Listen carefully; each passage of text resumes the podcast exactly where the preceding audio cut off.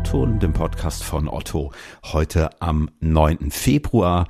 Ich bin Ingo Bertram und wir sprechen heute mal über, ich glaube, ein total unterschätztes Feature, nämlich die Suche. Und da ganz konkret darüber, wie KI bzw. Machine Learning eigentlich heute ganz unbeobachtet und äh, unbewusst vielleicht manchmal auch längst dabei hilft, Suchergebnisse zu verbessern und somit das Einkaufen zu erleichtern. Das klingt jetzt erstmal alles furchtbar kompliziert und technisch, keine Sorge, das ist es auch. Und deshalb wollen wir da heute mal ein bisschen reinschauen. Aus unserem Team Search hier bei Otto sind Andrea Schütt und Felix Rolf heute im O-Ton zugeschaltet. Unser Dream Team für eine noch bessere Suche.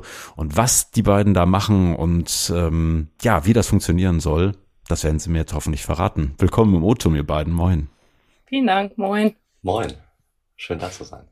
Na, ähm, ja, ihr seid ja so quasi das Dream Team für eine ähm, noch bessere Suche auf otto.de. Ähm, zu viel Vorschusslorbeeren oder angemessen? Sagt mal. ja, also wir sind jetzt ja gerade hier mehr so stellvertretend für das ganze Sucheteam da und ähm, da sind ja ganz viele verschiedene Rollen drin und ganz viele bunte Köpfe, so wenn wir jetzt hier das ganze Dream Team wären, dann würde noch jemand aus der Softwareentwicklung fehlen und noch jemand ähm, aus dem Projektmanagement und jemand aus dem Analystenteam und so. Ähm, aber ich denke schon als Team Search, wie wir jetzt da sind, sind wir ein ziemliches Dream Team, um die Suche auf otto.de besser zu machen. Das finde ich ganz spannend. Du hast gerade schon gesagt, da spielen ja eigentlich ganz viele Disziplinen rein. Ne? Wie viele Menschen arbeiten hier an so einem Suchthema? Thema. Wisst ihr das? Habt ihr da so einen Überblick? Wir wachsen ja sehr stark. Ähm, das ist ganz spannend, weil ich bin selber erst seit einem Jahr bei Otto und äh, in dem okay. Äh, Zeitraum hat sich die Zahl, ich würde sagen, doch gut verdoppelt. Ähm, wir sind okay, mittlerweile wow. in so einer Größenordnung unterwegs von äh, bestimmt 40, 50 Kolleginnen. Und das macht es auch so reizvoll, weil wir ähm, in einem sehr diversen Umfeld hier arbeiten äh, was die Rollen angeht, sowohl äh, auch die Menschen dahinter. Und äh, das, das macht richtig Spaß. Okay. Ich finde es ganz spannend, weil eigentlich dreht sich ja immer viel um Optik, um UX, um Ladezeiten. Und also jetzt bin ich nicht der Tech-Experte, ne, aber so über, über Suchthemen lese ich eigentlich nur echt selten was. Hat die Suche ein Imageproblem? Was denkt ihr? Ja, das ist eine spannende Frage. Ähm, äh, vielleicht ein Beispiel. Ich habe selber heute Morgen äh, nach Mittagstischangeboten gesucht bei Google hier um die Ecke bei mir in Hamburg. Und äh, es ist ja äh, etwas, was äh, jetzt in der einen Form oder der anderen Form wir alle täglich tun. Das heißt, äh, wir sind es gewohnt zu suchen und wir sind es auch gewohnt zu finden. Und äh, dieser Prozess ähm, äh, aus äh, Beispiel von Google, vielen Tausenden oder Millionen Dokumenten, äh, die passenden auszuwählen und dann auch noch in einer äh, relevanten Reihenfolge zu ranken, das funktioniert mittlerweile sehr gut. Äh, das passiert täglich und dadurch hat sich auch so ein gewisses Verhalten konditioniert äh, auf Kundinnenseite, mhm. ähm, dass Suchen einfach ist. Und äh, diesem Anspruch wollen wir natürlich auch bei Auto gerecht werden. das heißt, dass wir ähm, die passenden Produkte zur Suche in die entsprechenden Sichtfelder ranken. das heißt, hat Suche ein Imageproblem?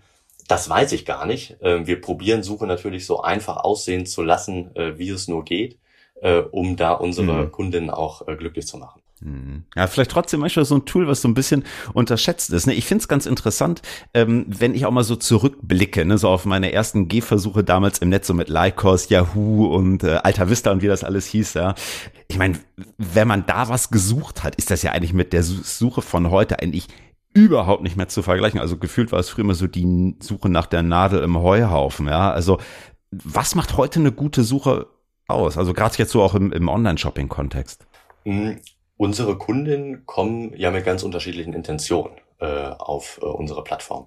Und äh, die Intention, das heißt zum Beispiel die ganz konkrete Produktsuche nach den äh, Apple AirPods Max, äh, also eine spezifische Suche mit einem spezifischen Produkt oder aber vielleicht auch die ganz breit gefasste Suche in einem Sortiment, äh, um zum Beispiel seine eigenen vier Wände noch einzurichten, die vielleicht von sehr vielen inspirativen Elementen begleitet ist. Diese Suchen unterscheiden sich stark hinsichtlich der Art des Produktes, des einen Produktes, das man vielleicht sucht, am Beispiel äh, der AirPods, oder der vielen unterschiedlichen Produkte, die man erstmal braucht, um so einen gewissen Eindruck äh, sich zu verschaffen.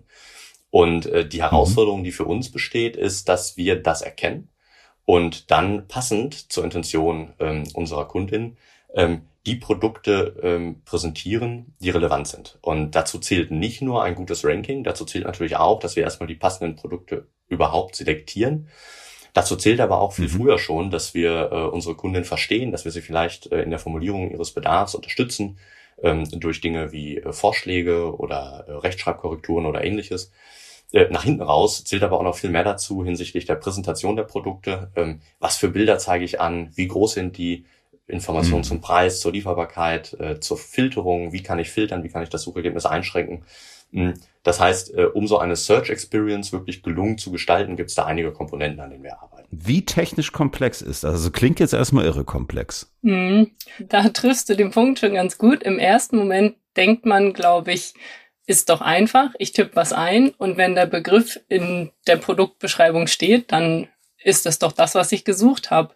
Ähm, ja, aber genau, sobald man anfängt, über diese ganzen Komponenten und Facetten nachzudenken, ähm, wird es irrsinnig komplex. Und deswegen ist es, sind wir auch schon so ein großes Team und wachsen auch noch weiter, weil es so viele verschiedene Anforderungen gibt. Also wir müssen irgendwie mehrere Millionen Dokumente durchsuchen nach diesen mhm. Suchbegriffen und am besten innerhalb von einigen Millisekunden eine Antwort zurückgeben und dann eben auch noch verstehen, was meint der Kunde jetzt in diesem Moment und was sind eigentlich unterschiedliche Schreibweisen und wenn jemand nach einem Schuh sucht, ist denn das eigentlich für jeden das Gleiche? Ähm, was soll denn jetzt ganz oben stehen? So, ähm, da gibt's ganz viele Facetten, die es dann doch extrem komplex machen. Ihr habt das gerade schon mal so kurz erwähnt, Suche verändert sich ja auch so ein bisschen mit den technischen Gegebenheiten. Also irgendwie über Lycos oder Alta Vista sucht heute keiner mehr. Ähm, wo geht da vielleicht so ein Stück weit auch ein Trend gerade hin? Äh, Gibt es da irgendwas, wo ihr denkt, wow, das wird wichtiger werden in naher Zukunft? Wir glauben, dass so dieses ganze Sprachverständnis auf jeden Fall ein ganz wichtiges Thema ist. Also dass hm nicht mehr der Kunde wissen muss, wie bediene ich diese Suchmaschine und was findet sie, wenn ich das Richtige eintippe, sondern dass wir den Kunden oder die Kundin verstehen und wissen, ähm, er oder sie befindet sich gerade an dem und dem Punkt der Suche und will jetzt inspiriert werden oder will jetzt gerne ein spezifisches Produkt finden. Ähm, genau, also da geht's so um Personalisierung und um eben ähm, Sprachverständnis, Semantik von so Suchanfragen und wenn man jetzt mit unseren UX-Lern spricht, dann geht es auch ganz viel um so ein Flow-Erlebnis, also dass man eben einfach durch die Webseite fließt und ähm, eben einfach das findet, was man sucht. Da sind wir dann ja am Ende auch so ein bisschen bei dem, bei dem Kernthema von heute, nämlich bei sogenannter künstliche Intelligenz oder sogenanntes Machine Learning. Ähm, das nutzt ihr da ja offenbar auch, ja. Ähm, mögt ihr mal erklären, warum macht ihr das und wie geht das?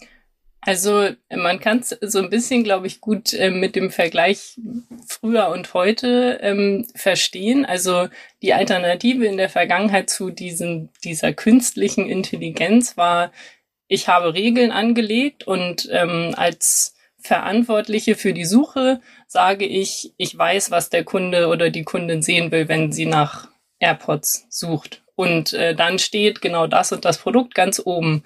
Ähm, das impliziert aber, dass ich das wirklich weiß. Und eigentlich habe ich ja gar keine Ahnung, wer da jetzt gerade vor der Otto.de-Seite sitzt und was die Intention ist in dem Moment. Und ähm, das Machine Learning oder die künstliche Intelligenz hilft uns dabei, datengetrieben zu arbeiten. Aus den Daten, die die Kunden auf der Website hinterlassen, sozusagen, ähm, rauszuziehen was sind denn, ähm, was sind denn die Intentionen oder was ist denn gewünscht eigentlich, wenn ein bestimmter Begriff gesucht wird? Mhm. Und ihr lernt da quasi durch jede Suchanfrage dazu, oder wie muss ich mir das vorstellen?